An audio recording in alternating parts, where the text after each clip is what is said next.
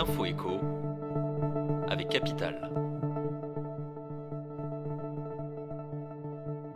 On commence avec le chiffre du jour, plus 11%.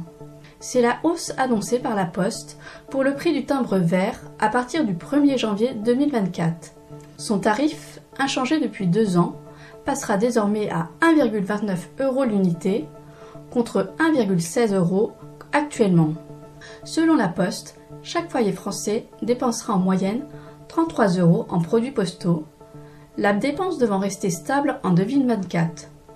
Le groupe public espère ainsi réussir à économiser jusqu'à 400 millions d'euros grâce à cette hausse tarifaire pour éponger une partie de son déficit lié entre autres à la baisse des volumes du courrier.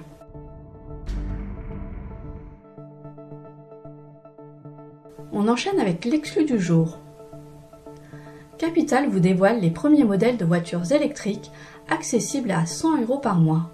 Le gouvernement essaye d'avancer sur le projet d'Emmanuel Macron qui veut permettre aux foyers modestes d'accéder à une voiture électrique pour 100 euros par mois. Selon nos informations, deux modèles sont en ligne de mire pour ce nouveau dispositif.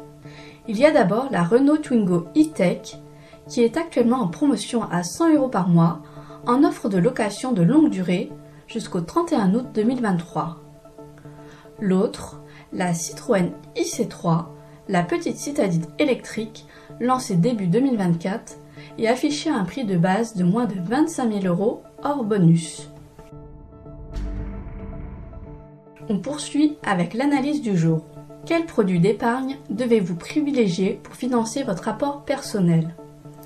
Dans un contexte d'accès au crédit immobilier de plus en plus difficile, l'apport personnel redevient essentiel pour obtenir un prêt de sa banque aux meilleures conditions. Mais la remontée des taux d'intérêt n'est pas qu'une mauvaise nouvelle. Elle offre aussi une meilleure rémunération à vos placements.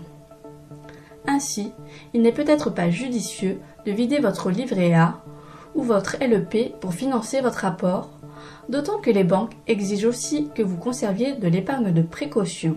Utiliser son PEL peut être plus intéressant pour obtenir un taux en dessous de ceux du marché, sans oublier le déblocage de votre épargne salariale ou encore l'assurance vie, qui est historiquement privilégiée par les épargnants pour financer ce type de projet. Pour terminer, l'info du jour. Les taux plafonds des crédits immobiliers augmentent une nouvelle fois. À partir du 1er août, le taux d'usure, c'est-à-dire le taux maximum au-delà duquel les banques ne sont pas autorisées à prêter, atteindra 5,33% pour les prêts sur 20 ans et plus, soit une hausse de 0,4 points sur un an. Cette nouvelle hausse du taux plafond est une des conséquences de la flambée des taux de crédit depuis plus d'un an.